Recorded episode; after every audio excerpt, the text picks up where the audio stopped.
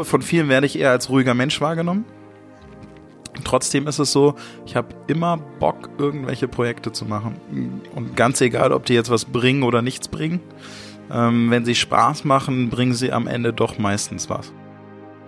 Ich möchte gerne in so eine Situation kommen, wo ich dann meinem Sohn immer sagen kann, so und so habe ich's gemacht.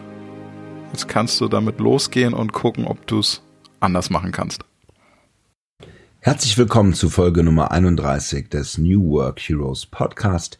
Mein Name ist Jörn Hendrik und ich möchte dir heute Robindro Ulla vorstellen, einen Wegbegleiter meinerseits, den wir haben es genau ausgerechnet, ähm, wir kennen schon fast elf Jahre, zwei Monate und sechs Tage und ja, gut, so genau auch nicht, aber ähm, eine erstaunlich lange Zeit und ähm, es ist hochspannend zu sehen, was in diesen elf Jahren ähm, Robindro alles so erlebt hat und ich bezeichne ihn ähm, und diesen Award werde ich ihn irgendwann nochmal physisch übergeben als echten New Work Hero, weil er ähm, furchtlos seine äh, eigene Karriere ähm, in alle be möglichen Begriffe gestaltet hat, die wir hier schon äh, gehört haben. Er war selbstständig und hat ähm, eigene Programme aufgebaut und Beratungskonzepte. Er hatte eine klassische äh, Konzernkarriere, damals äh, von der deutschen, von Bahnsteig der Deutschen Bahn noch getwittert und Employer Branding äh, mit erfunden quasi, Digital Employer Branding und ähm, ist äh, heute Geschäftsführer des Trendance Instituts ähm, und ähm, verantwortet insgesamt ein Unternehmen mit 40 Mitarbeitern.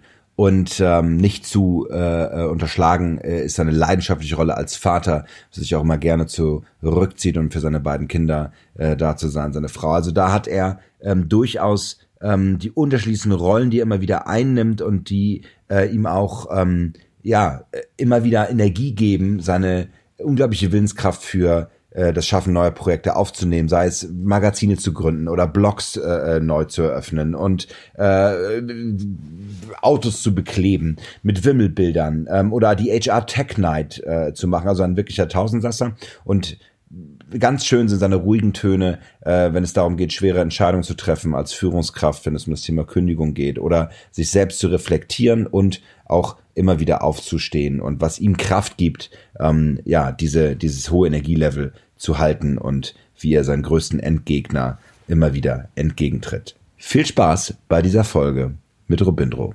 Ola. Habe ich gar nicht anders von dir erwartet. Genau. Wo, warum auch? Ja. Warum solltest du von mir etwas anderes erwarten? Herzlich willkommen, lieber Robin, lieber Robindro, ähm, zu meinem Podcast. Hat mich sehr gefreut, dass du spontan, sehr spontan zugesagt hast. Ja, stimmt. Das war tatsächlich diesmal, nachdem es letztes Mal nicht geklappt hat, sehr spontan. So, zack, auf der Digital Talents hier in Berlin getroffen, wo ich gefehlt habe, weil äh, du hast mich noch wunderbar mit dem, was war das noch für Tool bei LinkedIn? Crystal Nose. Crystal Nose hast du mich analysiert und wolltest mir ein, eine Ziege verkaufen. das ist richtig. Und ich habe es einfach verpasst, bin ich gekommen. Mann. Äh, ja, äh, aber mir wurde bestätigt im Nachgang über LinkedIn, dass ich dich genau getroffen habe. Das müssen wir eigentlich nochmal äh, ein bisschen ausarbeiten. Du hast mich äh, sozusagen, du hast, da wird ein Profil erstellt sozusagen, ne, über die Interessen und über die Kontakte und dann über dein Nutzungsverhalten. Also äh, das Profil wird erstellt über wie du äh, die Art und Weise, wie du LinkedIn nutzt und weitere soziale Netzwerke, die sie identifizieren können also dir zuordnen können. Und danach wird ein Profil erstellt, was ähm, auf einen Vertriebsfall zugeschnitten ist. Also es wird so aufgebaut, dass ich dir idealerweise etwas verkaufen könnte und ich habe mich für die Ziege entschieden.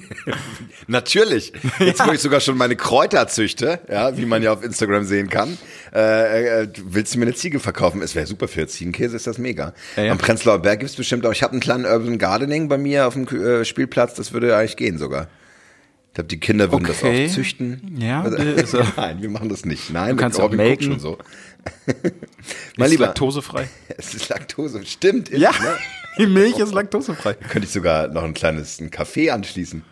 Aber es ist halt nicht vegan. Nicht vegan. genau. also Friedrichshain ginge nicht, aber Prenzlberg. Ach, es war auch schon schwer. Also da was nicht Veganes zu finden, ist auch schon schwer. Okay. Ja. Mein Lieber, schön, dass wir zusammensitzen. Wir kennen uns ja auch schon ewig. Ja, Ähm, tatsächlich habe ich am äh, Mittwoch überlegt, wie lange wohl, und ich bin auf äh, irgendwas zwischen zwölf und zehn Jahren gekommen. Es ist wirklich Wahnsinn. Ja, es war der erste Kontakt auf der Social Media Recruiting Konferenz von, äh, äh, oder würde ich jetzt mal sagen, Ja, Frank Sitter in Wien. Sitter in Wien. Saßen wir, haben wir du im Panel, ich im, Vor im Workshop irgendwie sowas. Ja, ja, genau. Und äh, das ist die HR-Szene, die, die, die Social Recruiting-Szene, die, wie hieß denn New Work damals noch? Das hieß doch noch, das gab's noch nicht. Nee, das Das hieß, wir haben das, wie haben wir das genannt? ja, im, also im Zweifel Arbeiten 2.0 oder sowas. Arbeiten 2.0 haben wir es genannt. Und was war damals, war das Thema, ob die Stellenanzeige sterben wird. Ob sich die Bewerber beim Unternehmen bewerben oder das Unternehmen bei den Bewerbern. Ja, ich glaube. Es Mein wird Gedächtnis ist sterben. nicht so gut. Aber wir haben, äh, auf jeden Fall kennen wir uns schon sehr lange und es ist ganz spannend. Du hast vieles gemacht seitdem. Das, da wird auch heute von die Rede sein. Ich habe dich sehr verunsichert, weil ich dir eben äh, ganz schnell erzählt habe, was wir hier für Fragen durchgehen. Und du so, was? Was ist das denn jetzt hier? Wo bin ich reingeraten? Ja, man muss dazu, äh, ja, ich, ich muss dazu da natürlich sagen, dass wenn ich hier reinrutsche, äh, natürlich äh, bei einem Jörn denke, dass äh, nichts geplant ist. Genau, dass man einfach redet. Ja, Ja, genau. Und plötzlich, aber ich habe mich ja auch weiterentwickelt. Ich bin Autor mittlerweile, ja, äh, selber eine GmbH gegründet. Äh, natürlich habe ich hier einen Zettel mit äh, genau vorbereiteten äh, Fragen. Ich bitte dich, ja. So einen alten Corporate-Hasen wie dich kann ich doch nicht einfach hier. Nein, es ist alles wunderbar. Es wird, wird alles gut sein. Ich würde ganz gerne mit dir eine kleine Reise machen, äh, wie ich das mit jedem Interview mache. Und ich habe dich im ähm, Intro schon ein wenig vorgestellt, aber sag doch vielleicht einmal noch mal ganz kurz von dir selber. Aktuell, was ist dein aktueller Jobtitel? Wie würdest du dich bezeichnen? Was machst du gerade? Für was hast du Leidenschaft? Also in kurzen Worten, mein Hauptjob ist, äh, ich bin Vater äh, von zwei Kindern, ein Junge, ein Mädchen. Äh, und äh, Geld verdienen tue ich allerdings mit was anderem und zwar äh, bin ich Geschäftsführer bei Trendins, einem Marktforschungsinstitut, was sich auf den Arbeitsmarkt spezialisiert hat. Super. Und hier um die Ecke ist im Bitterhaus. Tatsächlich. Konntest zu Fuß rübergehen, was eher da als ich. Und Ja, perfekt. ich bin hier auf dem Fuße gefolgt, also tatsächlich mit dem Fahrrad gefahren. Aber perfekt. Und gerade frisch wieder Vater geworden. Also nochmal genau, vor sechs Wochen. vor sechs Wochen. Perfekt. Junge oder Mädchen Nachzügler, was war das? Mädchen. Mädchen ist es. Vierjährige Junge und jetzt äh, sechs Wochen altes Mädchen. Das ist hervorragend. Diese Kombination wird sehr, super- sehr großartig sein. Mädchen, die älter sind, sind ja auch äh, ganz wichtig. ja. Die das schon mal alles mit durchgemacht haben. Also meine Kleine war jetzt sogar schon mit auf dem Female Future Force Day. Ah ja. Hast du sie äh, im äh, Ja, im Baby Björn hatte ich sie dabei. Das war bestimmt ganz großartig, wurdest du. Ja, das auch, aber es sind erstaunlich viele Kinder da gewesen. Und ich war jetzt mal kurzes äh, Lob an den äh, Female Future Force Day.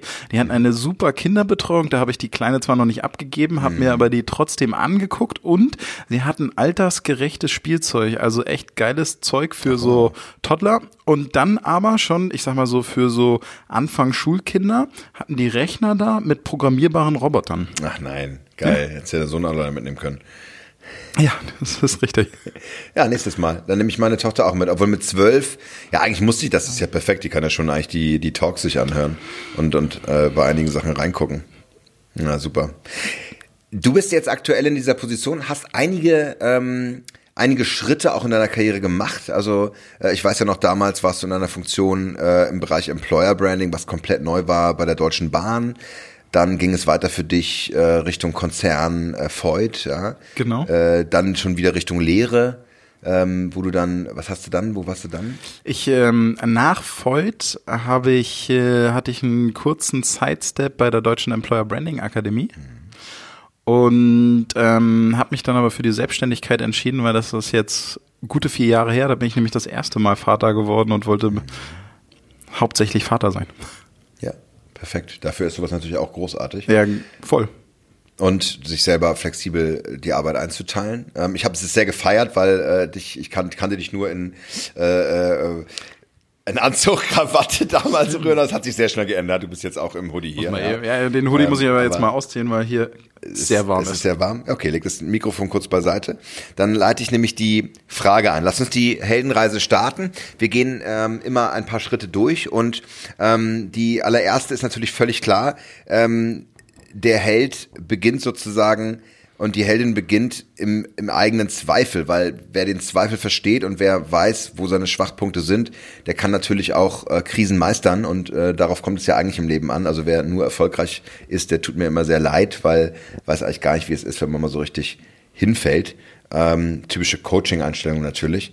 Ähm, aber ich finde es trotzdem sehr wichtig und ich würde dich einfach jetzt mal mit deinem jetzigen Standpunkt fragen. Du hast gerade gesprochen von deiner Familie, die noch recht jung ist, die jetzt äh, heranwächst und was du da auch alles tust. Wenn du an deine berufliche Zukunft, Zukunft denkst, was sind Zweifel, die dich manchmal überkommen? Wenn ich an meine berufliche Zukunft von meinem jetzigen Standpunkt genau. aus denke, ist es tatsächlich so, dass ähm, ich keine Zweifel habe. Aber das liegt im Grunde genommen an der Phase der Selbstständigkeit. Ich war ja jetzt zwischendurch mal drei Jahre lang selbstständig und hätte ich diese Phase nicht durchgemacht, hätte ich jetzt vielleicht die Zweifel, die ich früher auch schon mal hätte, ne? Bleibt der Job für ewig? Will ich das überhaupt bis zu meinem Lebensende machen und so weiter? Vorher hatte ich auch, das war noch so ein Thema, bevor ich Kinder hatte, wollte ich unbedingt irgendwann mal Vorstand sein. Das ist alles nicht mehr. Ah, interessant. Da hat sich also was verändert. Was, ja. was ist das? Also, ich, da ist die nächste Frage, wie war das früher? Also, was, was, was hat sich da verändert zu, im Gegensatz zu dieser Phase? wo du Vorstand werden wolltest? Ja, Karriere ist tatsächlich durch die Kids, äh, also durch das Kind, also durch meinen Sohn dann am Anfang äh, voll in den Hintergrund getreten. Und das war so plötzlich ähm, dieses, ja, irgendwie möchte ich meinen Sohn nicht nur am Wochenende sehen, sondern auch während der Woche. Ich möchte sehen, wie er groß wird. Und ähm, in dem Moment ist im Grunde genommen die Karriere wirklich in den Hintergrund getreten. Spannend. Ja, was das, was, was das mit einem macht, wenn man plötzlich so ein, so ein kleines Lebewesen, so ein, so einen Menschen bei sich zu Hause hat. Großartig. Sorry, ich glaube, mein Handy brummt. Ich mach mal eben auf. Alles ist gut. Das Mikrofon kriegt es sehr gut mit. Ja, das, das habe ich mir fast gedacht. wir hören genau, wer dran ist. Sprich nur. Und das war früher anders. Früher äh, Konzernkarriere, geradlinig voran, Krawatte gut gebunden. Ja, du kennst mich ja noch im Anzug. Und tatsächlich ist es so, wenn du mir heute einen meiner Mitarbeiter fragen würdest, die würden sagen, äh, Robin im Anzug? Ich glaube, der wird von Superdry gesponsert. Aber ähm, die äh, früher hatte ich tatsächlich immer einen Anzug an. Also wirklich jeden Tag. Das war noch bis Ende Voigt-Zeiten, also bis Ende ja, 2015. Mhm. Ähm, dass ich wirklich immer jeden Tag einen Anzug anhatte, außer am Wochenende. Vielleicht gibt es ja auch äh, äh, eine Anknüpfung zu dem Thema Zweifel. Also gab es für dich damals so, gehörte das dazu? Hast du das sozusagen gemacht als im Sinne von, das ist die Kultur, in der ich mich hier bewege und äh, wenn ich ernst genommen werden will oder aufsteigen will, dann, dann mache ich das so? Oder was war da die Motivation dahinter? Ich habe das tatsächlich ähm, nie so richtig hinterfragt. Ich bin äh, ursprünglich mal als Trainee in, bei der Deutschen Bahn eingestiegen. Da war irgendwie klar, dass wir im Anzug erscheinen. Ich, ähm, also damals war das so. Ich, ich muss auch sagen, ich trage auch heute noch gerne einen Anzug. Ähm, es hatte sich dann in meiner Selbstständigkeit tatsächlich sehr stark gewandelt, weil dann plötzlich meine Kunden teilweise so ein bisschen so waren. Ich hatte ja dann so eine leichte Übergangsphase. Wenn du mehr Anzüge als normale Klamotten hast, dann hast du ja auch nicht sofort so viel Auswahl ähm, so eine Phase, wo du schräg angeguckt wirst, wenn du jetzt der coole äh, Social Media Recruiting Berater sein willst, aber einen Anzug anhast. Das kann ja irgendwie nicht sein. ja, das kenne ich aus Berlin. Klar, wenn du aus Berlin kommst, dann äh, Sneaker und äh, Startup-Kluft und da ist sozusagen der Hoodie, der äh, die die Uniform, mit der du dich verkleidest, um sozusagen ja, genau. konform zu sein. Ne? Ja. ja, im Grunde genommen schon. Ja. Gab es trotzdem damals so Zweifel? Ähm, also ich finde es spannend, dass du sagst, diese Selbstständigkeit hat dir und deine Familie, ähm, also dieses einmal flexibler zu sein und auch zu Hause zu sein und nicht nur an die Karriere zu denken, aber diese Selbstständigkeit scheint was mit dir gemacht zu haben. Wie war das denn früher? Hattest du früher Zweifel, wo du dann auch mal darüber nachgedacht hast, geknabbert hast? Warst du früher unsicherer? Ich war früher unsicherer. Ich war früher ähm, insofern unsicherer, als dass ich mich gefragt habe, ähm, kriege ich das auch ohne einen Konzernrückgrat hin? Ne? Also dieses, Ich hatte bei der Deutschen Bahn einen sehr starken Konzern, der bietet mega viel Sicherheit. Freud auch ein sehr, sehr großes Unternehmen mit viel, viel Sicherheit. Ähm, und ähm, wenn diese Sicherheit mal nicht mehr gegeben ist, die Frage stellst du dir ja schnell mal in der Digitalisierung. Und als ich bei Freud eingestiegen bin, ging es denen gerade auch nicht so sonderlich gut. Ne? Die produzieren Papierproduktionsmaschinen. Also ähm, etwas, was äh, vielleicht nicht unbedingt nochmal den Mega-Durchbruch erleben wird. Und äh, da war so ein bisschen so, würde ich auch alleine klarkommen. Und ähm, die Selbstständigkeit hat mir gezeigt, aber wenn du Bock hast, coole Ideen, dann wird das schon irgendwie. Cool. Ist ja auch nicht, äh, ist ja auch nicht äh, selbstverständlich. Also ich kenne, äh, und das ist auch völlig in Ordnung, viele Menschen, die sagen, nee, also ich brauche mein monatliches Gehalt, ich brauche eine gewisse Sicherheit, ich brauche eine gewisse Planbarkeit und äh, das ist auch alles völlig in Ordnung so. Ne? Und äh, ja, also ist Geschmackssache. Tatsächlich wusste ich auch nicht, dass ich äh, äh, Selbstständigkeit so cool finden würde. Weil ich fühle mich auch selbst heute noch, deswegen, ich bin jetzt gerade ja wieder in den Konzern zurückgegangen, also Trendins gehört zur Funke Mediengruppe und ich fühle mich im Konzern total wohl. Aber mir, diese drei Jahre Selbstständigkeit haben mir auch extrem gut gefallen. Spannend. Ja, das ist toll, weil du wirklich so einen, so einen Arbeitsdimensionswechsel machst. Also wenn ich so Menschen spreche, wie zum Beispiel die Janike äh, Stör, die im Interview war, die ganz lange bei Volkswagen als HRlerin unterwegs war, dann sich jetzt komplett selbstständig gemacht hat, zwölf Monate durch die äh, zwölf Monate über 30 Jobs ausprobiert hat und so weiter. Also auch eine ganz spannende Geschichte. Und jetzt natürlich als Autorin und selbstständige Karriereberaterin das, das auch wirklich hauptsächlich macht. Ich glaube, das ist so ein, so ein, den Switch kennt man, diesen Bruch, dieses ich gehe nie wieder zurück. Ja, ähm, und das ist bei dir halt anders, finde ich spannend. Ich meine, du bist ja eh anders. Du hast ja damals auch schon bei der Deutschen Bahn ähm, auch komplett anderes Zeug gemacht. Ich weiß auch, Susanne, Hagen und du, ihr habt sozusagen Twitter und Social Media in die Konzernwelt gebracht, oder? So im Alleingang eigentlich. Ja, stimmt, ne? Ähm Susanne habe ich jetzt auch schon länger nicht mehr gesehen, aber das ja. stimmt, das waren so, ja. so ganz am Anfang die kleinen Pflänzchen, die gesät wurden. Und, ähm, Vom Bahnsteig hast du getwittert.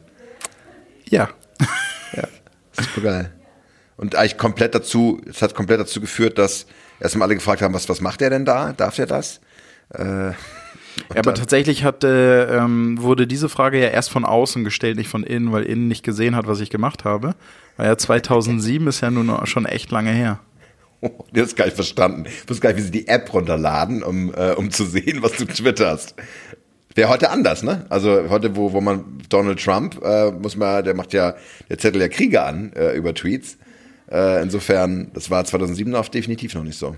Ja, du, ähm, äh, du konntest ja auch damals schon so beobachten, wie welchen Weg Twitter so genommen hat und welche Bedeutung Twitter dann tatsächlich.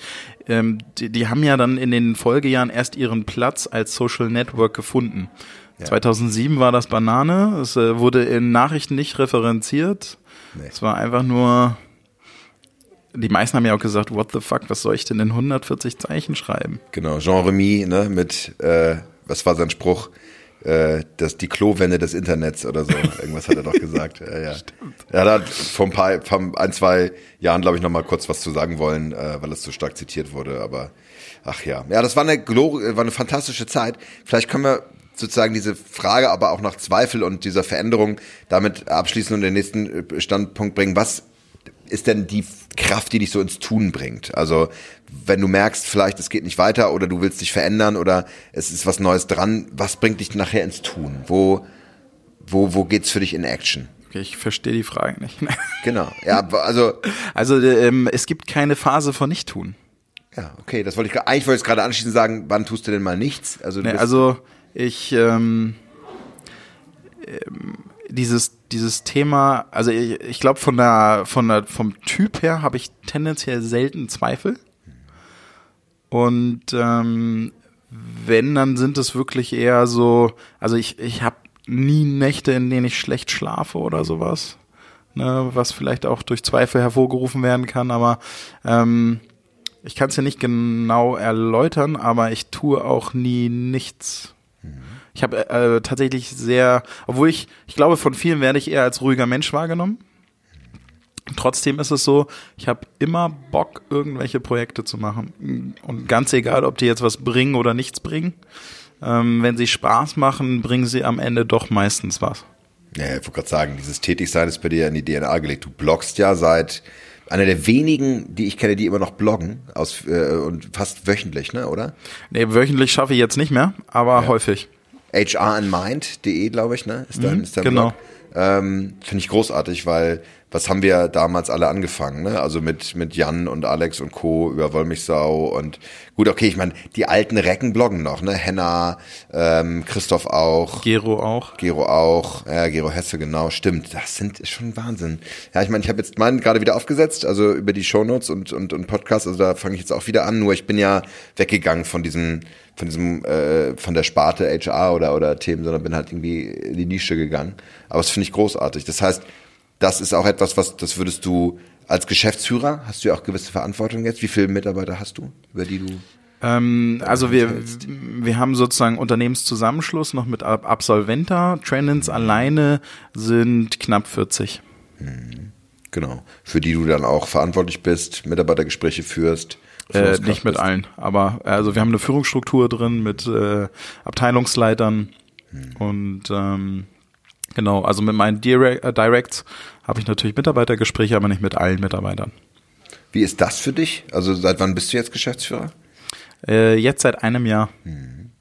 Also de- pff, ähm, äh, ich muss sagen, also ich habe ja bei der Deutschen Bahn tatsächlich nicht durchgehend immer rekrutiert, sondern äh, ganz am Anfang habe ich ja mal äh, Datenbanken programmiert, beziehungsweise Ab- Datenbank-Abfragen. Ähm, hab dann bin, dann haben wir uns kennengelernt, da bin ich ins HR aus Versehen gerutscht.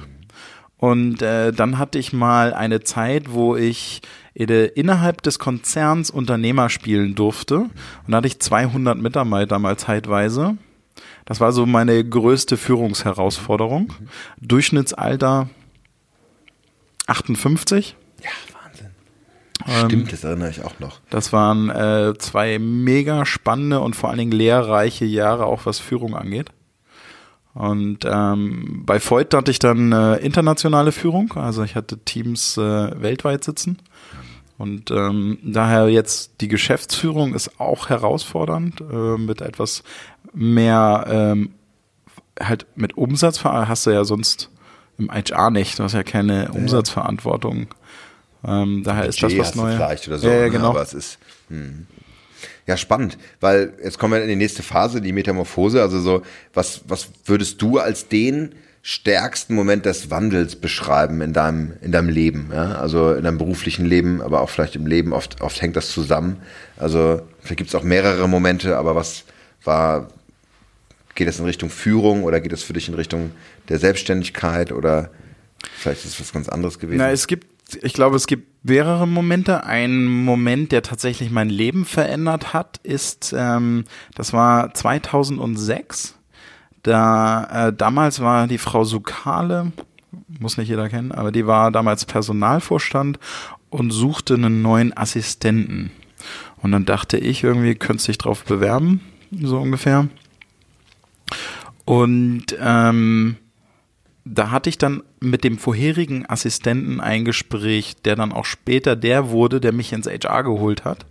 Und äh, dieses erste Gespräch, so nach dem Motto, ich könnte eigentlich ja auch mal was anderes machen als Programmieren, das war so einer der Momente, die, es war so ein kleines Schlüsselerlebnis, wo dann diese, diese Weiche gestellt wurde in Richtung HR.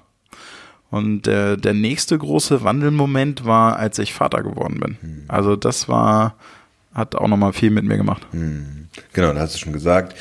Da hat sich auch viel verändert im Sinne von mal Vorstand werden. Also gut, jetzt bist du Geschäftsführer, aber wahrscheinlich im Konzern äh, Vorstand, hattest du dir dann wahrscheinlich damals gedacht, ne? Ähm, ja gut, also dass ich jetzt äh, Trendens führe, war nicht geplant. Das, ähm, es gibt ja immer mal wieder so Zufälle, das kam eigentlich durch einen Zufall. Und ähm, aber dieser Moment, wo ich äh, in Heidenheim bei Voigt meine Kündigung abgegeben habe, das war so, wenn ich jetzt rausgehe, glaube ich ehrlich gesagt nicht, dass ich noch mal die Chance habe, in einem Konzern Karriere zu machen. Ja, interessant. Und ich, mich interessiert aber gerade nochmal dieses Gespräch mit dem Assistenten der, äh, äh, der Vorständin oder der, ähm, was hat der gesagt zu dir, dass das so, so gesessen hat? Der hat damals gesagt, ähm, das ist total cool, dass ich mich beworben habe und so, aber er glaubt, das ist nichts für mich. Okay, sehr direkt. Ja. War das Und- persönlich oder am Telefon? Nee, nee, das war persönlich. Wir haben uns extra getroffen in Frankfurt, waren dann essen und ähm, Super. Und du so, ja, es wird was. Ich bin eingeladen. Nee, äh, so, so war es jetzt nicht ganz so, aber ähm, ich weiß gar nicht, ob er, ob er sich noch an dieses Gespräch erinnert. Auf jeden Fall, ähm, der, was da passiert ist, ist A, ich habe auf mich einfach mal aufmerksam gemacht, dadurch, dass ich mich mal auf eine völlig banale, äh, nicht banale, auf äh, eine völlig andere Stelle Andere beworben habe. Ja. Und ähm, zweitens, ich war damals, habe ich halt auch schon immer Zeug gemacht, was nicht notwendig war. Und ich habe ähm, für die Deutsche Bahn damals den Trainee Club geleitet. Das konnte man so nebenbei, neben seinem Job machen. Und zwar die äh, Trainees untereinander vernetzen, mal ganz einfach gesprochen. Und hatte dadurch auch relativ viel Kontakt damals schon zu Medon, zu den Strategen und habe dadurch auch schon an Sichtbarkeit gewonnen und diese diese Ereignisse, die traten da alle zusammen auf und zack war ich im HR und ja, Interessant. den Rest kennst du ja, aber also, Genau, da haben wir auch schon ein bisschen was von erzählt, aber dieses Ja. und der und dass er gesagt hat, es ist nichts für dich und du dann aber dann später ihm doch noch gefolgt bist. Also du hast dir dann überlegt, okay, ich lasse mich davon aber nicht abbringen oder Nee, der, der, der meinte dann, also das ist nichts für dich und ähm, ich weiß gar nicht, ob das in dem Gespräch war oder in einem späteren. Ähm, der, der hatte sich dann einmal abgestimmt mit dem damaligen DB-Konzernstrategen äh, für Personal. Und die sind dann auf die Idee gekommen, mir den Job im Hochschulmarketing anzubieten. Meinten dann hier, Assi, sehen wir nicht in dir, aber du machst doch schon die ganze Zeit diesen Kram mit dem Vernetzen. Willst du das nicht beruflich machen? ja, perfekt. Und dann habe ich ja gesagt und dieses Jahr werde ich niemals bereuen. Ja, perfekt. Ja. Ja, sehr schön. Es gibt ja, es gibt diese Momente. Ne? Also ich habe, ähm, das ist ein bisschen das, was Steve Jobs ja in seiner Rede sagt mit den mit den Punkten, die du rückwärts verbinden kannst, aber Connecting the dots. backwards. Ja, da hatte ich auch auch eine, gab es auch eine Podcast-Folge zum Thema Entrepreneurship. Aber wichtig halt, das immer wieder da hinzugucken und da offen zu sein. Was was was hat dich offen gemacht in dem in dem Moment? Und gibt es dieses, gab es dieses Moment wieder? Also klar, Vater werden, das da wird man ja nicht darauf vorbereitet, das passiert sozusagen. Deswegen glaube ich, verändert es auch so stark. Aber kannst du solche Momente wie den mit deinem, ähm, mit der Absage und wie du darauf reagiert hast, nochmal benennen? Gab es das später nochmal? Ähm, es gab nochmal solche Momente, wo ich einfach so Ja gesagt habe, die extrem viel in meinem Leben verändert haben. Und zwar, als ich mein erstes Buch geschrieben habe. Da war ich schon bei Voigt und da hatte ich einen ähm, äh, quasi einen Mitarbeiter, der war nicht direkt unter mir, sondern in einer Tochtergesellschaft. Der wohnte gegenüber von einem Verlag und der hat jetzt, ähm, ich krieg's gar nicht mehr ganz zusammen, aber ich, so, so ungefähr, der hat halt im Fahrstuhl immer mal wieder jemanden von diesem Verlag getroffen. Der, die, die sind dann irgendwann ins Gespräch. Der vom Verlag fragt, sag mal, was machst du denn eigentlich? Sagt er, ich bin Recruiter. Sagt er vom Verlag, ja, sag mal, Recruitingbuch haben wir noch nicht. Willst nicht eins schreiben? Und dann sagt er, na, ich nicht, aber mein Chef vielleicht. Und dann kam der halt mit der Idee zu mir, sag mal, willst du nicht ein Buch schreiben? Mein Nachbar hat gesagt, das haben sie noch nicht. Habe ich Mann, gesagt, ich schreibe doch kein Buch. Und dann sind wir irgendwann dazu gekommen, naja, dann lass doch zusammenschreiben. Schön. Und äh, dieses Buch hat äh, mir den Einstieg später, das hätte, wusste ich damals ja noch nicht, dass ich selbstständig werden würde irgendwann, aber den Einstieg in die Selbstständigkeit total erleichtert, weil wir halt das erste Grundlagenbuch für Recruiting geschrieben haben. Wie hieß denn das? Das heißt Praxishandbuch Recruiting. Genau, Praxishandbuch Recruiting von Robindro Uller und Michael Witt. Michael. Ja, nein. Ach ja, ah, ist ja großartig. Ja, genau. 2010 oder was? Nee, nee, nee, nee, 2014, glaube ich. Okay, ja, siehst du. Ja. Das weiß ich schon gar nicht mehr genau, wann wir es raus, das erste Mal rausgebracht haben. Ja, jetzt schon die zweite Auflage. Aber ähm, das war auch so ein Moment, da habe ich einfach, da sagte ich, ey, ich schreibe doch nicht allein, aber wenn du mitmachst, ja, dann ja. Aber so ähnlich war es halt auch mit dem HR-Job. Da, da, da dachte ich, ey, was wusste ich, was HR ist? Sagt er, willst du einen HR-Job? Kannst nach Berlin. War ja gesagt. Aber ich meine, das ist ja auch eine Fähigkeit. Also äh, das so, ich finde so eine astrale Intrapreneur-Energie. also dass du sagst, du du veränderst Dinge in dem Kontext, in dem du dich bewegst. Klar, du hast auch bewiesen, dass du es selbstständig kannst. Nur dadurch, dass du wieder auch zurück in der Anstellung und auch als äh, äh, Führungskraft reingegangen bist, diese Energie und diese Lust, Dinge zu machen, das unterscheidet dich ja schon von den meisten. Ähm, das würde ich jetzt nicht so behaupten, aber also wenn ich äh, in diesem Raum sind schon mal zwei, die so eine Energie haben. Also es gibt schon sehr, sehr viele Menschen, glaube ich, die diese Energie haben. Und bei mir ist diese Energie ähm, sehr stark zufälligerweise beruflich orientiert. Es gibt ja auch viele, die äh, einfach diese Energie haben, es aber nicht in einem Berufskontext hm. ausleben. Ne? Die, keine Ahnung, sind äh, die krassesten Sportler oder was weiß ich nicht, bauen Modellflugzeuge. Also es gibt ja schon häufig diese Energien. Und bei mir ist zufälligerweise ist das so entstanden, dass ich dieses Thema so geil finde, dass ich mich halt auch am Wochenende damit beschäftige und irgendwelche anderen Sachen noch rund drumherum baue da durch, darüber bloggst, äh, Dinge ausprobieren, die, äh, die Männer in deinem Alter äh, nicht mehr ausprobieren sollten, wie TikTok zum Beispiel. ja, ist ja echt Wahnsinn. Du warst ein, äh, ich, ich verstehe das ja noch nicht mal. Also ich meine, ich würde es wahrscheinlich verstehen, wenn ich es mal machen würde. Ja, meine Tochter würde mich hassen dafür. Aber äh, hast du nicht sogar einen veritablen Account von wie viele Follower hat man da auf TikTok oder gibt es das gar nicht mehr? Doch, das gibt es auch, aber ich habe tatsächlich nicht so viele Follower, weil ich äh, selber noch kein Video hochgestellt habe. Ah, weil ich dann tatsächlich schon äh, jetzt mittlerweile seit gut zwei Jahren nur analysiere. Mhm. Also ich war vorher Muser mhm. Ähm, und habe schon so gedacht, ey, krass, was für Reichweiten du da erzeugen kannst. Und dann kam ähm, die, die Abschaltung von musical.ly und von heute auf morgen war ich plötzlich TikToker, ohne es zu wollen. Ja, stimmt, wie Millionen andere Sachen. Ja, genau. Und es ist einfach für mich fasziniert enorm diese Reichweite, die du da erzeugst. Ja, ich meine, du siehst es jetzt, also im Kontext äh, Rekrutierung, Klinikum Dortmund, die machen mal eben so 30.000 Likes und sind erst seit ein paar Wochen drauf. Oh, ein Geheimtipp sozusagen. Immer noch. Äh, äh Tatsächlich immer noch. Hm. Interessant. Aber das ist auch so. Aber was ähm, machen die denn dann für, für, wann nehmen die denn auf? Was macht denn das Klinikum Dortmund? Was, was, was stellen die denn da rein? Den, den, den Chirurgensong oder was? Oder? Nee, ähm, also das Prinzip ist ja, du suchst dir einen Song aus und machst was dazu. Genau. Und wenn du jetzt hohe Reichweiten erzielen willst, dann nimmst du nicht irgendeinen Song, ja. sondern einen Song, der schon an ein Meme gekoppelt ist. Ja. Und das machen die einfach gut. Und äh, Krankenschwestern sind, oder Pflegepersonal ist wirklich sehr, sehr viel auf TikTok. Ist ja witzig.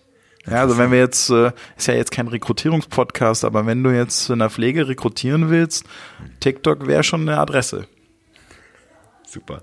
Ja, großartig.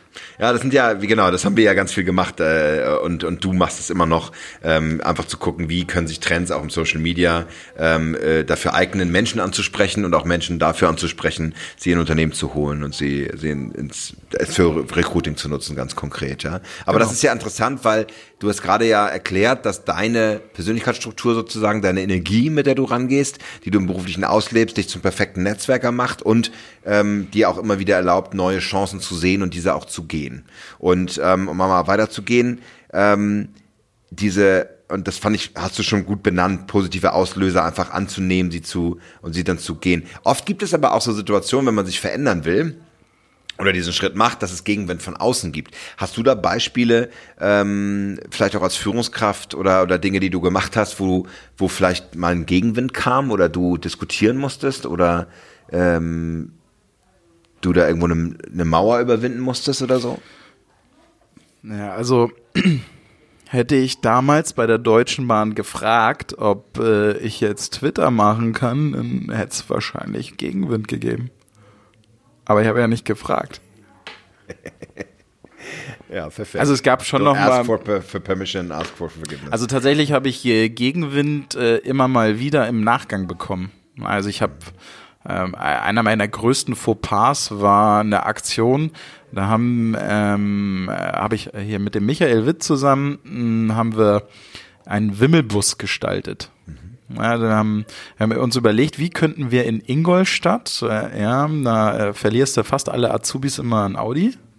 Wie können wir dort sinnvoll rekrutieren? Und dann sind wir auf die Idee gekommen, wir könnten ein Firmenfahrzeug, also damals äh, weißer VW-Bus, von einem Wimmelbuchmaler so bemalen lassen, dass wenn man ihn von der Ferne sieht, man glaubt, dass es ein Erlkönig ist. Und deswegen auf dieses Fahrzeug zugeht. Und je näher du kommst, desto mehr siehst du, dass eine Geschichte drauf gemalt ist. Und dann haben wir halt die Nein, Ausbildungsgeschichte von der Fahrertür bis zur Beifahrertür einmal drumherum malen und zeichnen lassen und haben das ganze Ding mit einer Mobile-Site hinterlegt, mit QR-Codes, damit du dich direkt auf Ausbildungsstellen bewerben konntest und es hat voll funktioniert. Nachteil, ich habe eine, ähm, ich habe mich an eine Konzernrichtlinie nicht gehalten. Firmenfahrzeuge dürfen ausschließlich weiß sein. Oh Gab Mann. Ärger. Oh Mann. Wahnsinn, das habe ich gar nicht mitbekommen. Ist ja voll kreativ. Großartig. Du warst, du bist nicht Zielgruppe. Ja. Ich war, ich war einfach nicht Zielgruppe, genauso wie mit einem TikTok-Account. Ja, jetzt muss ich mal meine Tochter fragen, ob die, die sich vielleicht irgendwo bewerben will, gerade in Dortmund oder so, ja, oder hier in Berlin. Ja, spannend.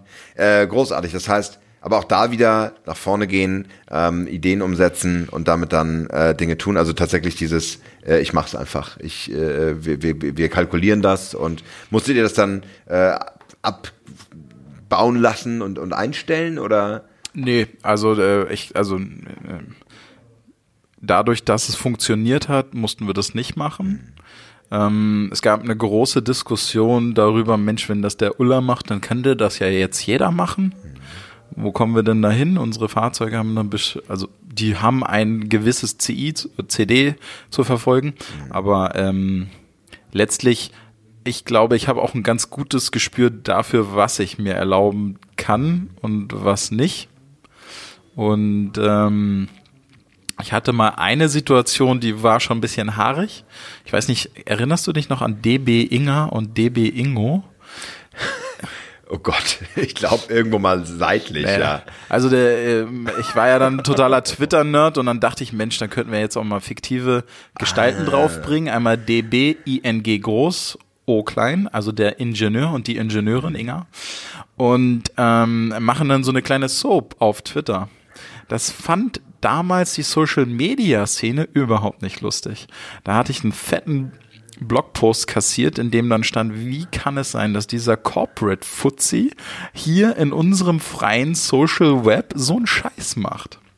Das ist dann bis in die Süddeutsche Zeitung gegangen, wo ich perfekt. dann auch einen Artikel hatte, der nicht positiv über mich sprach, der dann bei uns im Medienmonitor auftauchte.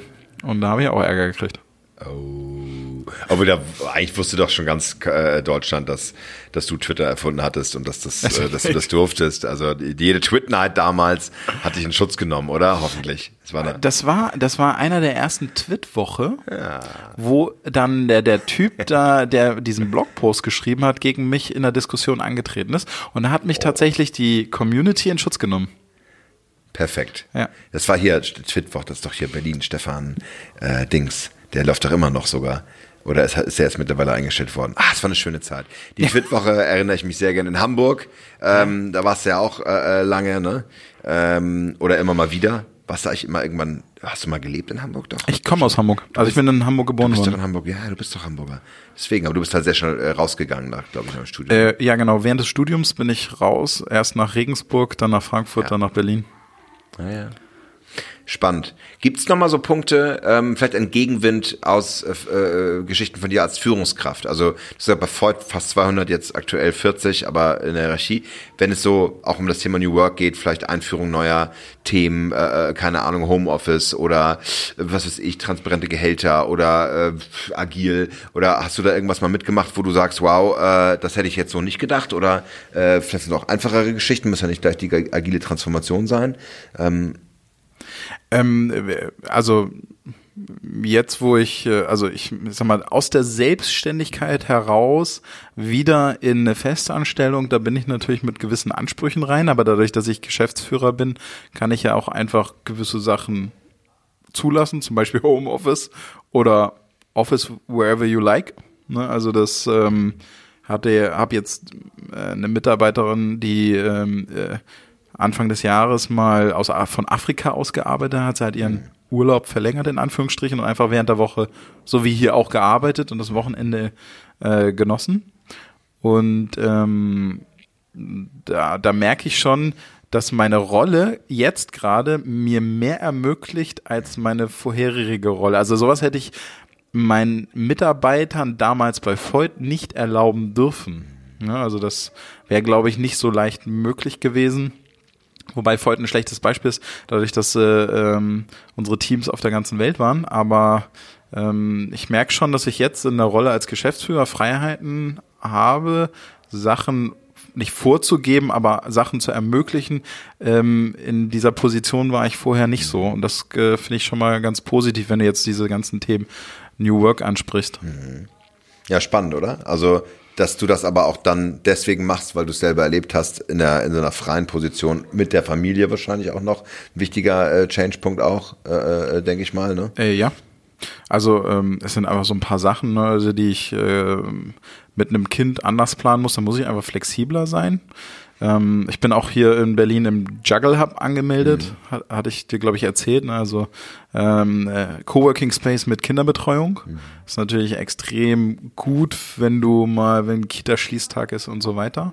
Aber ähm, das ist ja sozusagen jetzt nur meine Perspektive. Ich habe halt auch ganz viele Mitarbeiter, die das aus anderen Gründen machen wollen. Ja. Ne? Also ähm, die Dame, die in Afrika war, die hat jetzt keine Kinder aber es gibt, gibt Mitarbeiter, die haben Hunde etc. Also es gibt ja viele Gründe, warum du sowas in Anspruch nehmen wollen würdest. Okay. Und ja, sehr schön. Gehen wir mal und das finde ich jetzt, ich finde es schön in der Zusammenfassung, wenn ich das vielleicht mal so sagen darf, ähm, immer wieder, dass du immer wieder Chancen genutzt hast und Ideen genutzt hast. Also du hast anscheinend auch einen starken Ideenvulkan, immer wieder auch Veränderungen wahrzunehmen oder selber zu initiieren und sie auch auszuprobieren und da auch Spaß dran zu haben. Du hast sehr, sehr viel Spaß an, an Tools, an Technologie ähm, und, und diese auch einzusetzen und dich da auszuprobieren. Suchst dir auch immer wieder Spielfelder, das zu tun. Finde ich, finde ich großartig.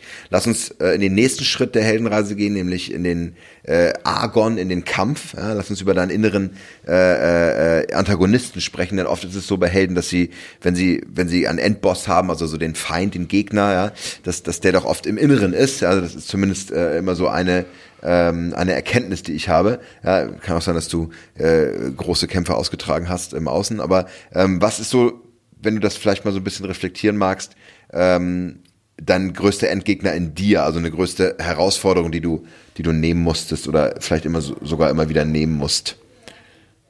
Ja, also ich antworte mal und dann sagst du, ob die Antwort zu deiner Frage passt. also Gerne. bin mir gerade nicht so sicher, so, ne? So aber also mein größter Gegner ist wirklich die Zeit.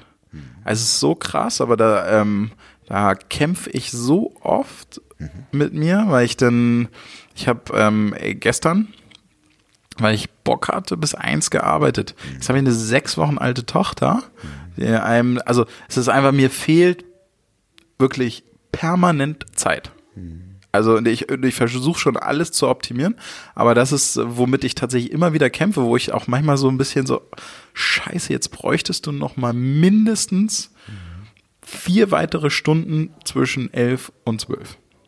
Ja, also wirklich auch etwas, wo ich manchmal ähm, nicht vielleicht nicht dran verzweifle, aber ich ärgere mich drüber, dass ich zu wenig Zeit habe. Erklär nochmal, bis eins nachts gearbeitet oder äh, bis ja. mittags und dann? Nee, bis eins nachts.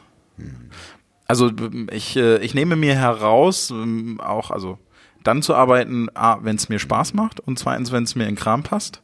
Mir passt Arbeiten meistens zwischen 16 und 19 Uhr nicht in Kram, mhm. weil ich da äh, entweder meinen Sohn von der Kita abhole, wobei das jetzt auch äh, häufig meine Frau macht, aber ich meinen Sohn auf jeden Fall ins Bett bringe. Mhm. Zukünftig irgendwann, wenn die Stillphase vorbei ist, auch gern meine Tochter. Mhm. Aber ähm, das sind so Sachen, die ich ja genau. jedes Mal versuche wahrzunehmen. Und äh, dann arbeite ich einfach danach nochmal. Mhm. Und äh, da merke ich einfach, es, es muss noch irgendwie andere Konzepte geben. Ich habe schon mal so ein bisschen drüber nachgedacht. Wenn du deinen Schlaf anders verteilst und einfach immer nur zehn Minuten pro Stunde oder so, keine Ahnung. Ja, also es, äh, Tage brauchen mehr Zeit. Und dann, ach, absolut geil.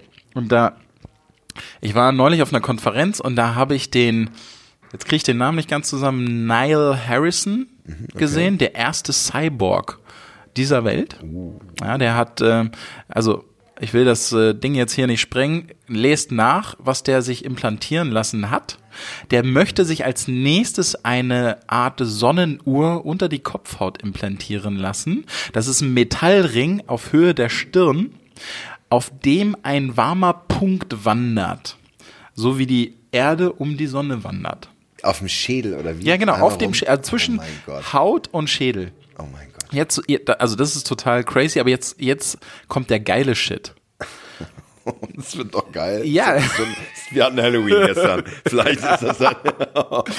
Na, Das Geile ist, er hat ähm, die Theorie, dass wenn er sich das hat einpflanzen lassen und das mal, ich sag mal, sechs bis neun Monate drauf hatte und immer dieser warme Punkt, der rumwandert, der ja 24 Stunden braucht, um wieder vorne anzukommen, wird sich sein, sein Gehirn darauf einstellen, dass es die Zeit wahrnimmt.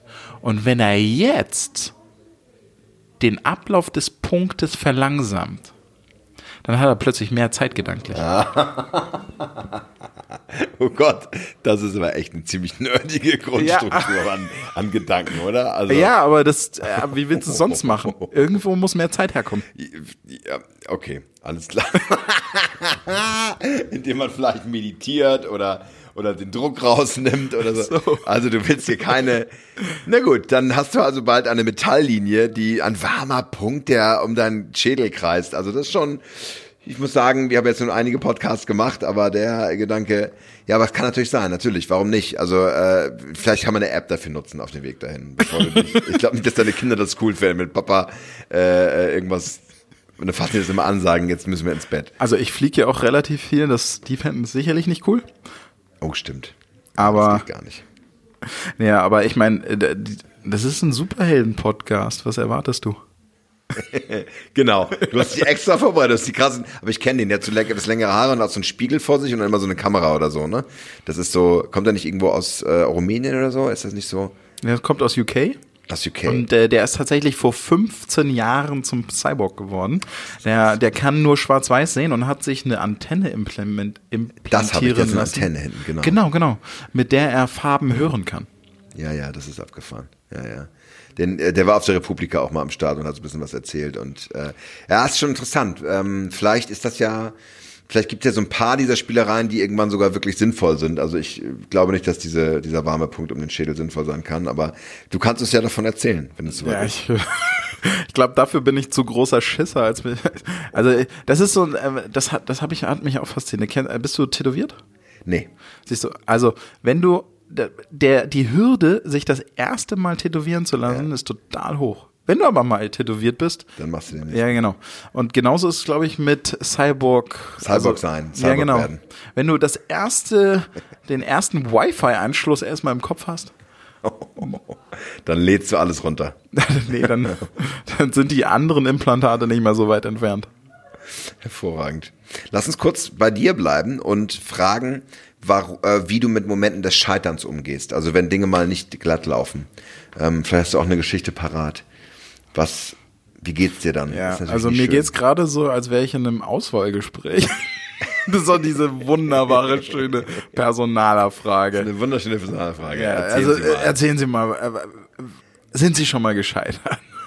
Ja, das stimmt. Es ist ein bisschen, es ist eine platte Frage, aber sie ist, gehört zum Argon natürlich dazu, weil da geht's natürlich darum, ähm, sich kennenzulernen in Momenten, wo es, wo es mal nicht vorangeht. Und ähm, du kannst sie gerne albern finden, aber sie äh, führt immer zu hervorragenden Ergebnissen. Deswegen musst du da jetzt durch.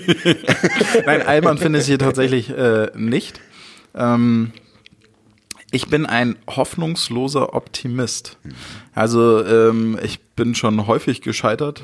Ja, also ich würde mal so sagen, neun von zehn Ideen funktionieren eigentlich nicht.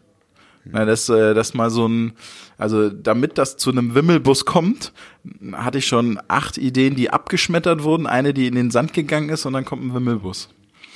Und ähm, dass ich die neuen Ideen durchhalte, liegt daran, dass ich einfach immer optimistisch bin.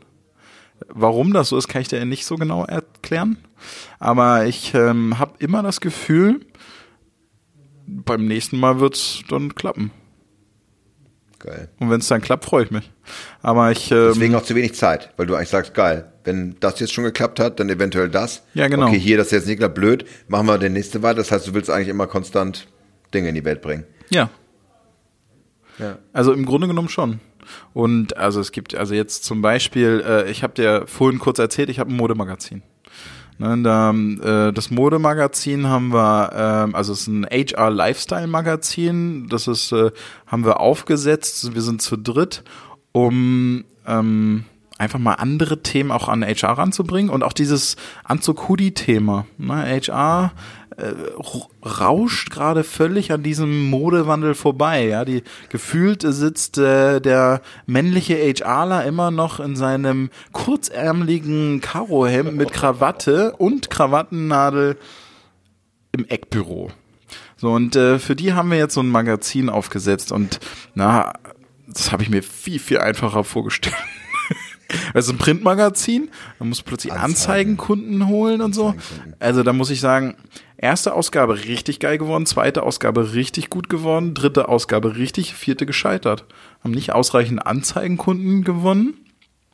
Ähm, äh, die Content ist schon komplett vorhanden und wir konnten es nicht drucken, weil wir kein Geld hatten. Dann ist auch so, hm, okay, scheiße. Das Wie, ja- Auflage, wie, wie hoch ist die Auflage? Ähm, 2000, glaube ich, Ja, hatten wow. wir jetzt. Wie äh, macht ihr, versendet ihr? Ist kostenlos Nee, oder? haben wir über die Zukunft Personal verteilt. Ähm, war am Anfang nicht kostenlos, ist äh, jetzt kostenlos. Also so ein paar Learnings, die ich auf dem Weg zum Herausgeber hatte. Und äh, das war aber, da, da ist, ist halt gescheitert jetzt die Ausgabe. Und jetzt ist die Frage, machen wir weiter, machen wir nicht weiter? Aber ich denke, klar machen wir weiter. Ein, also A ist ein Hobby, zweitens ist es nur eine, eine dumme Ausgabe. Der Content ist da, wir können den nochmal wieder rausbringen. Es wartet eh keiner auf diesen Content. Ist ja nicht so. Also ich habe auch so ein bisschen überlegt gerade, aber es ist natürlich äh, perfekt, weil äh, du hast natürlich recht. Der äh, HR, äh, HRler sollte modebewusster werden. Ja, äh, gerade in den äh, in den provinziellsten Hinterbüros äh, äh, äh, dieses Landes, äh, ganz klar. Ja. Das ist eine Frage von Einstellung. ja, also äh, Kleider machen Leute. Und wenn du als HRler da hinten in der Ecke den Modetrend verpasst, wie gucken denn dann die anderen so Bereiche nicht. auf dich? Das geht so nicht. Also es ist jetzt so ein bisschen überspitzt dargestellt, aber es ist natürlich auch so ein bisschen, wenn ich äh, als HRler nicht mitkriege, dass ich irgendwann die Krawatte ablegen darf, kriege ich ja, Ja, ja. ganz andere Sachen auch nicht mit. Ja, das stimmt. Naja, das ist ja bei den HRlern, muss ja schon sagen, es ist ja so eine Spezies, die einem manchmal ein wenig leid tut, ähm, aber auf der anderen Seite auch so viel Potenzial hat, weil ich dachte, also ich für mich war immer äh, Personal, äh, äh, Personalarbeit in der Person, sei es in der Personalentwicklung oder auch in Employer Branding auch ein ganz wichtiger Trendsetter und eigentlich auch die Abteilung, die was verändern kann in Unternehmen und war sehr schockiert, als ich nach Jahren herausfand, dass das leider oft gar nicht der Fall ist. Insofern Na, ich glaube, es ist schon der Fall, es wird nur nicht gemacht. Ja. Ja, in der Tat. Dann, Okay, äh, habe ich deine Frage beantwortet? ja, du hast sie beantwortet und wir, wir gehen, wir gehen direkt nochmal weiter, ähm, denn wenn du diese, ähm, wenn du sozusagen diese Momente hast oder du merkst, da könnte es jetzt schwerer werden, also die, die Anzeige, uh, das wird jetzt schwer, wir, wir, wir, wir kriegen sie nicht raus. Was, was tust du, um solche bevorstehenden Kämpfe zu meistern? Bereitest du dich vor, hast du äh, einen Smoothie, einen Shake, gehst du nochmal ähm, trainieren, du bist ja, bist ja perfekt gebaut. Ähm, da ist Seitdem ich Kinder habe ich 10 Kilo zugenommen. Ganz furchtbar. Okay, du warst ein dünner Haken vorher, ne? Stimmt. Das war, ich verwechsel das gerade. Nein. Ähm, aber trotzdem, gibt es, gibt es ein Ritual, das du hast? Ähm, liest du was? Meditierst du? Ähm, wie bereitest du dich auf Kämpfe vor, wenn du weißt, es wird ein schwerer Tag? Oder hast du diese Leichtigkeit in dir, die dich alles überstehen lässt? Also ich, ähm, ich erzähle es mal so. Ich habe ähm, viele, viele Jahre Kampfsport gemacht. Und ähm, Was hast hatte, du gemacht? Ähm, ich habe angefangen mit Shotokan Karate, Mhm. habe dann als Jugendlicher ähm, Jujutsu dazu genommen, bin, habe dann noch Kickboxen hinzugenommen und bin dann beim Capoeira gelandet. Yes, da haben wir doch mal drüber geredet. Genau, Ja. ich als Aikidoka, Capoeira Ja, natürlich. Ja. Ja. Und ähm, ich hatte mal ein, ein echt schweres Jahr, da war ich 16. Mit 16 wog ich 105 Kilo und äh, habe mich aber ähm, für die Wettkämpfe im Jiu-Jitsu qualifiziert. Dummerweise in der Mutantenklasse. In diesem Jahr, in dem die Wettkämpfe stattfanden, das waren äh, halt so regionale Turniere, dann gab es die norddeutsche Meisterschaft und die heißt Mutantenklasse. Ja, es ist nach oben offen. In dem Jahr habe ich durch das viele Trainieren dann, ich glaube, über 10 Kilo abgenommen. Also ich war auf jeden Fall schon unter 90, als dann die großen Wettkämpfe am Ende des Jahres stattfanden. Norddeutsche Meisterschaft und Deutsche Meisterschaft. Oh, ja, und dann dachte, dann stand, okay, trat dann auf der deutschen Meisterschaft letztlich gegen Leute an, die irgendwie 25 Kilo schwerer als waren als ich. Und da ähm, bin ich rein in einen Kampf und dann einer hat mich mal aus dem Ring rausgeschmissen. Ja, und das war so dieses, wenn ich mir davor total viele Gedanken gemacht hätte, hätte ich den Kampf ja schon auf jeden Fall verloren. Es hat ziemlich weh getan, dass er mich aus dem Ring rausgeworfen hat. Aber das war so, in der Phase habe ich gelernt, denk einfach nicht so viel drüber nach. Du kämpfst jetzt den Kampf. Es ist einfach Pech, dass du die 25 Kilo verloren hast. Eigentlich bist du happy, dass du schlanker geworden bist. Jetzt machst du diese scheiß Kämpfe und versuchst irgendwie durchzukommen. Ich bin weit weg von deutscher Meister gerutscht. Also ich, keine Ahnung, ich war gar nicht mehr auf der Top Ten Liste dann.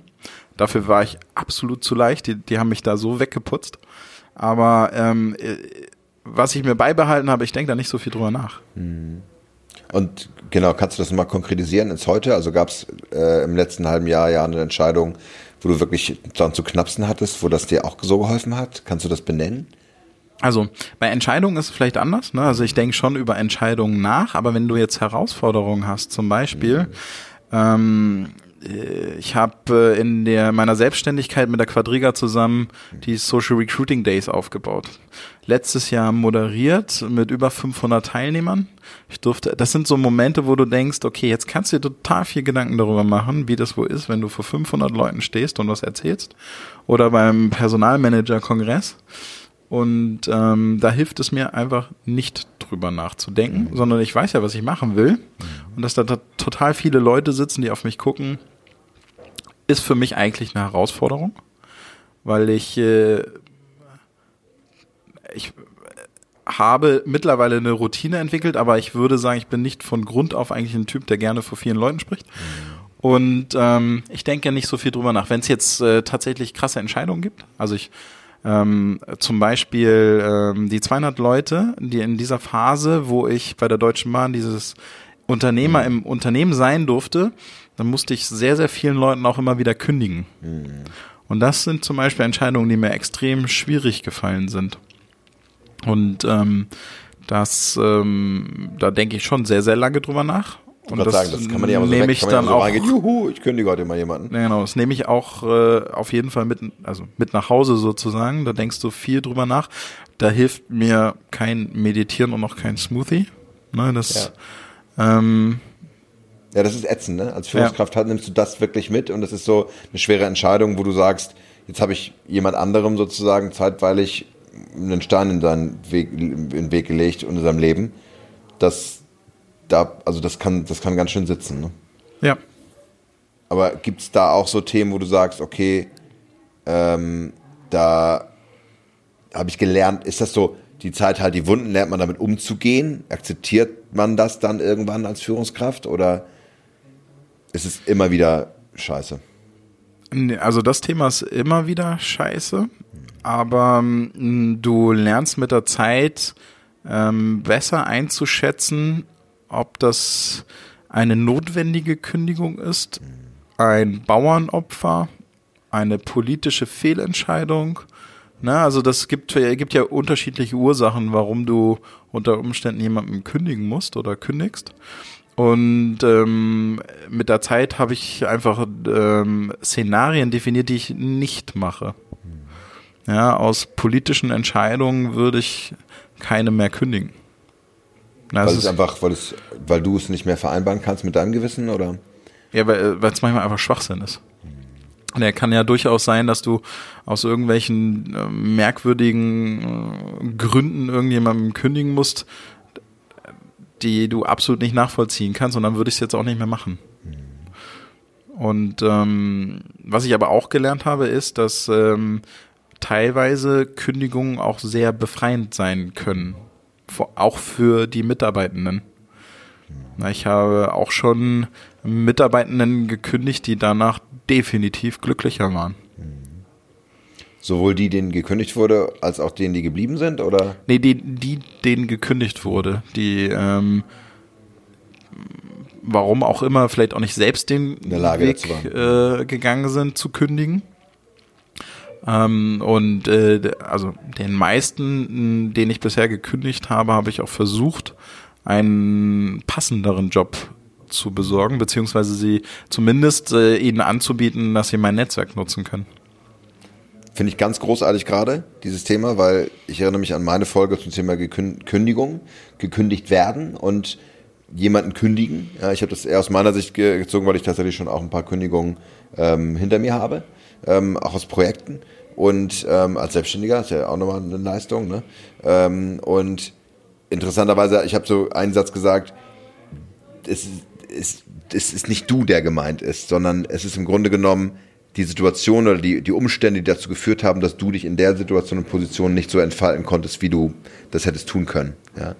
Würdest du das unterstreichen oder ist das ähnlich bei solchen Themen oder wie blickst du auf sowas? Also das ist, glaube ich, die, ähm, das ist die Ehrlichkeit, die man aufbringen muss, wenn man kündigt. Weil das ist ja, ist ja schon sehr häufig so, ähm, dass es einfach eine Fehlbesetzung ist.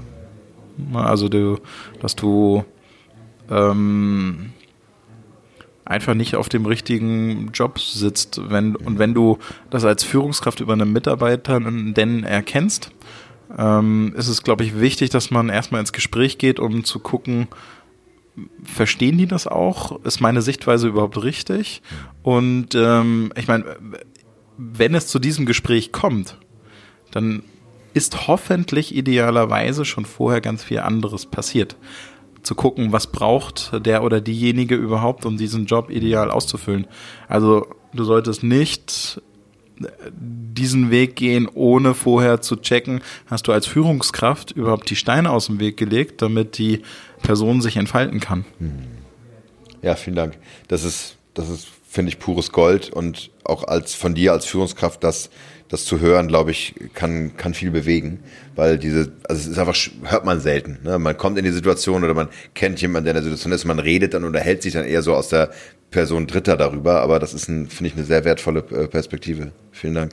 Lass uns zum Abschluss kommen und das ist sozusagen die, der vierte Schritt, ähm, so dieses äh, Ankommen, auch ein Stück weit zurückgeblickt zu haben auf die Erfahrung, die du bisher gemacht hast. Du hast gesagt, du hast einen ganz starken inneren Antrieb, auch Dinge zu tun und, und Ideen umzusetzen. Dir manchmal viel zu wenig Zeit. Du würdest dir gerne sehr seltsame Dinge in den Schädel implantieren. Um Nein, das wirst du nicht tun. Ähm, aber äh, du hättest manchmal mehr, äh, gerne mehr Zeit. Und jetzt ist die Frage, wenn du auf die Erfahrung zurückblickst, gibt es Fehler, die du heute bewerten würdest, die du so nicht wieder machen würdest? Nee. ja, sehr schön. Es gibt auch Fragen, die sind sehr schnell, äh, sehr schnell abge... Genau. Äh, weil du, warum? Weil du sagst, ich gehe zum nächsten. Ähm, nee, also es das heißt nicht, dass ich nicht schon, also ich habe, glaube ich, schon total viele Sachen falsch gemacht. Aber tatsächlich habe ich das Gefühl, dass ich immer das Beste daraus geholt habe. Und ähm, jeder Fehler, den ich gemacht habe, mich dann, ja, also es kommt ja auch ein bisschen drauf an, wen du fragst. Ne?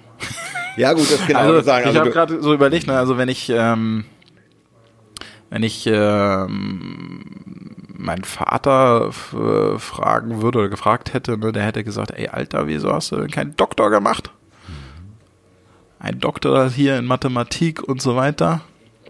Habe ich halt nicht gemacht und ähm, jetzt im Nachhinein würde ich sagen, äh, Gold richtig, weil ich wäre jetzt nicht da, wo ich jetzt wäre, sondern ich wäre irgendwo in einem Stüblein und würde Algorithmen prügeln. Ja.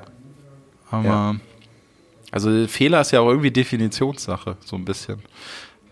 Ja, ja, die Frage an sich ist erstmal eine Frage, die, äh, und du bist, gehst damit um, wie du damit umgehst. Und ich finde, es passt genau.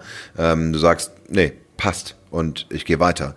Ja, klar, natürlich so ein bisschen zurückblicken zu gucken, wie haben das andere vielleicht bewertet. Nur, ähm, ja, sehr, sehr spannend, sehr gesund. Ähm, ich finde, es passt, passt absolut.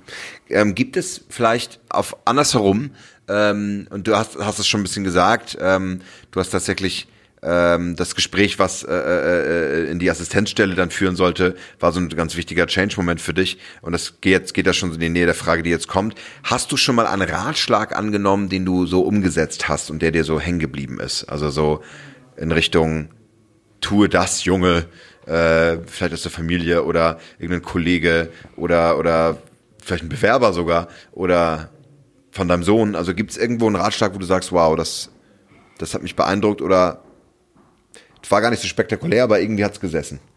Gibt's irgendwie? Ähm, ja, ich hatte äh, viele Jahre lang mal eine echt sehr, sehr gute Führungskraft ähm, äh, bei der Deutschen Bahn. Und ähm, der war auch ähm, in dieser Phase meine Führungskraft, wo dieser süddeutsche Zeitungsartikel rauskam. Mhm. Ja, und der ähm, der hat mich da, glaube ich, auch ein ganz gutes Stück äh, geschützt. Damals habe ich das sowas dann noch nicht so direkt mitgekriegt, aber ähm, der sagte einfach nur, der hat am MIT zeitweise studiert und hatte da wohl einen Doktorvater, hm, der damals äh, schon gesagt hatte, sag mal, ist eigentlich egal, was die Leute über dich schreiben. Pass bloß auf, dass dein Name richtig geschrieben ist. Und das weiß ich bis heute und da achte ich immer total drauf, weil viele schreiben Robindro Ulla falsch. Und es ist eigentlich ja. Wurst, was sie schreiben. Hauptsache der Name ist richtig geschrieben. Geil, was steckt dahinter? Du sagst einfach, damit das, wenigstens das richtig ist. Ja, also wenn es über dich ist und es ist äh, falsch oder ich sag mal, äh, es wird über dich gelästert oder sonst irgendwas, ist ja eigentlich erstmal Wurst, sondern im Sinne von Reputation Management, es wird über dich geredet. Du kannst es dann immer noch richtig stellen, wenn es falsch war und so weiter, aber erstmal ist auch wichtig, dass dein Name richtig ist. Darauf kannst du stolz sein, das bist du, du stehst da. Ach geil. Okay, das heißt, du stehst drüber so ein Stück, weil sagst, pass auf, Moment mal, tun sie mir eingefallen, schreiben sie wenigstens, ah, okay. Ja, genau. Hast du das auch mal gehabt? Also mal, äh, äh, bei den Printgeschichten ist natürlich dann vorbei, aber äh, in der, in der Online-Redaktion dann mal angerufen und ja. Nee, äh, ich hatte das tatsächlich, äh, das war dann bei Pr Print vorbei und zwar hat ähm, das Personalmagazin ja letztes Jahr, Anfang letztes Jahr, die Liste der 25 einflussreichsten HRler rausgegeben. Auf jeden Fall. Und da stand mein Name sowas von falsch drin, wo ich so dachte, Alter. Robinho. Nee, das, äh, äh, der brasilianische Capoeira. ja, genau, Robinho. Nee, äh, das war, äh, äh, ich krieg's gar nicht mehr zusammen, aber es war völlig war nicht erkennbar. Falsch. Und ähm, anderes Foto noch wäre gut gewesen. ja. nee, aber das ähm, äh, achte ich seitdem ja. immer drauf. Finde ich, hat, das ist echt, finde ich, hat Stil. Das ist ein Tipp, der geht nicht mehr aus meinem Kopf raus und der ist total Gold wert. Der, der schafft auch so ein anderes Selbstbewusstsein, ne? Mhm. Der ja, schafft gut. so eine Leichtigkeit, okay, ist ein Shitstorm. Lass noch mal gucken, ob dein Name richtig geschrieben ist. ist ja auch völlig äh, flabbergasted, wenn du sagst, Moment mal, ich wollte noch mal mit denen drüber reden. Äh, erwartet sonst was. Das mit dem Namen, das machen sie bitte richtig. Dann ist, also, da kann doch wieder keiner was sagen. Das ist so, okay, ja, okay, nee, nee, das müssen wir auf jeden Fall machen. Der hat nichts zum Inhalt gesagt, aber das mit seinem Namen, das war. Ah. Meine letzte Frage, die moderiere ich immer an als ist die schwerste Frage aus dem ganzen Interview. Der Finisher. Die du dann wahrscheinlich mit einem Wort beantwortest, wie drei andere Fragen schon. Was bedeutet für dich Weisheit? das ist eine scheißschwere Frage. Ja. So am Ende des Lebens, du bist angekommen, äh, ähm, du, wie willst du zurückblicken auf das, was du getan hast? Wie du, wie, wie du auch tätig warst? Das ist eine andere Frage und die klingt wie eine Fangfrage. Nein, das ist eine andere Frage, aber es geht in die Richtung. Es heißt Weisheit.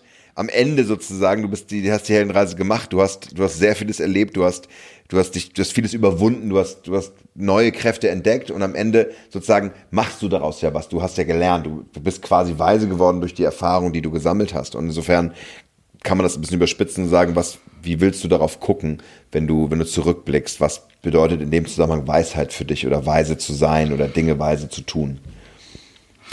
Ähm, also Weisheit bedeutet für mich, meine ich, Dinge möglichst schlecht zu machen oder falsch zu machen, um daraus maximal viel zu lernen. Wunderschön. Weil es dich weiterbringt. Genau. Also das ist, ähm, da drin steckt, glaube ich, hab keine Angst, das falsch zu machen. Und ich glaube sowieso, du kannst fast alles nur immer richtig machen. Das ist halt äh, die Frage der Perspektive, okay? Und ähm, was äh, die andere Antwort, die ich gegeben hätte auf Weisheit, ist die, die du gesagt hast. Ne? Wenn ich zurückblicken möchte, möchte ich eigentlich möglichst viele unterschiedliche Erfahrungen haben. Äh, ob die weise sind, weiß ich dann nicht, aber ich möchte gerne in so eine Situation kommen, wo ich dann meinem Sohn immer sagen kann, so und so habe ich's gemacht. Jetzt kannst du damit losgehen und gucken, ob du es anders machen kannst. Das ist das Schlusswort. Vielen herzlichen Dank, lieber Rubindo, für das Interview. Ähm, was für ein Reigen bunter Erfahrungen, Ideen und Dinge. Ähm, wo schickst du Hörerinnen und Hörer hin, wenn sie jetzt ein bisschen mehr über dich erfahren wollen? Vielleicht sogar wissen wollen, was, was Trendens macht? Muss nicht. Kannst auch, wir haben schon gesagt, dein Blog, ne? Wo, wo bist du noch aktiv? Wo lässt du von dir hören regelmäßig? Ähm, also ich habe tatsächlich aktuell drei Blogs. Einmal natürlich hrnmind.de, hr-tomorrow.eu. Da schreibe ich immer über allen möglichen Scheiß, der mir vielleicht einfällt und erst in der Zukunft stattfindet. Ähm, und ich habe äh, eine, ähm, eine Eventreihe, die findet in Deutschland statt, die heißt die HR Tech Night. Und äh, alle Zuhörer sind herzlich eingeladen, da mal vorbeizukommen die, äh, also es, die geht natürlich um HR Tech, aber letztlich, das sind Themen, glaube ich, die viele interessieren würden. Zum Beispiel auch Crystal Nose, mit dem ich dich ja durchleuchtet habe. Das wird auch nochmal verlinkt in den Show Notes. Äh, das Foto habe ich noch, Sebastian hat es aufgenommen. Die Ziege, Ziege. werde ich nochmal reinnehmen als Givi. Ja, machen wir direkt. Ah, hat er dein, dein Profil fotografiert? Was ich da, ja, genau. Er hat, er wie die Faust aufs Auge, sage ich dir. Ja, Laus Crystal bist du Initiator. Werde es auf jeden Fall mit reinnehmen. Ich danke dir ganz herzlich und äh, jetzt genießen wir das Wochenende, würde ich sagen. Ja, du auch.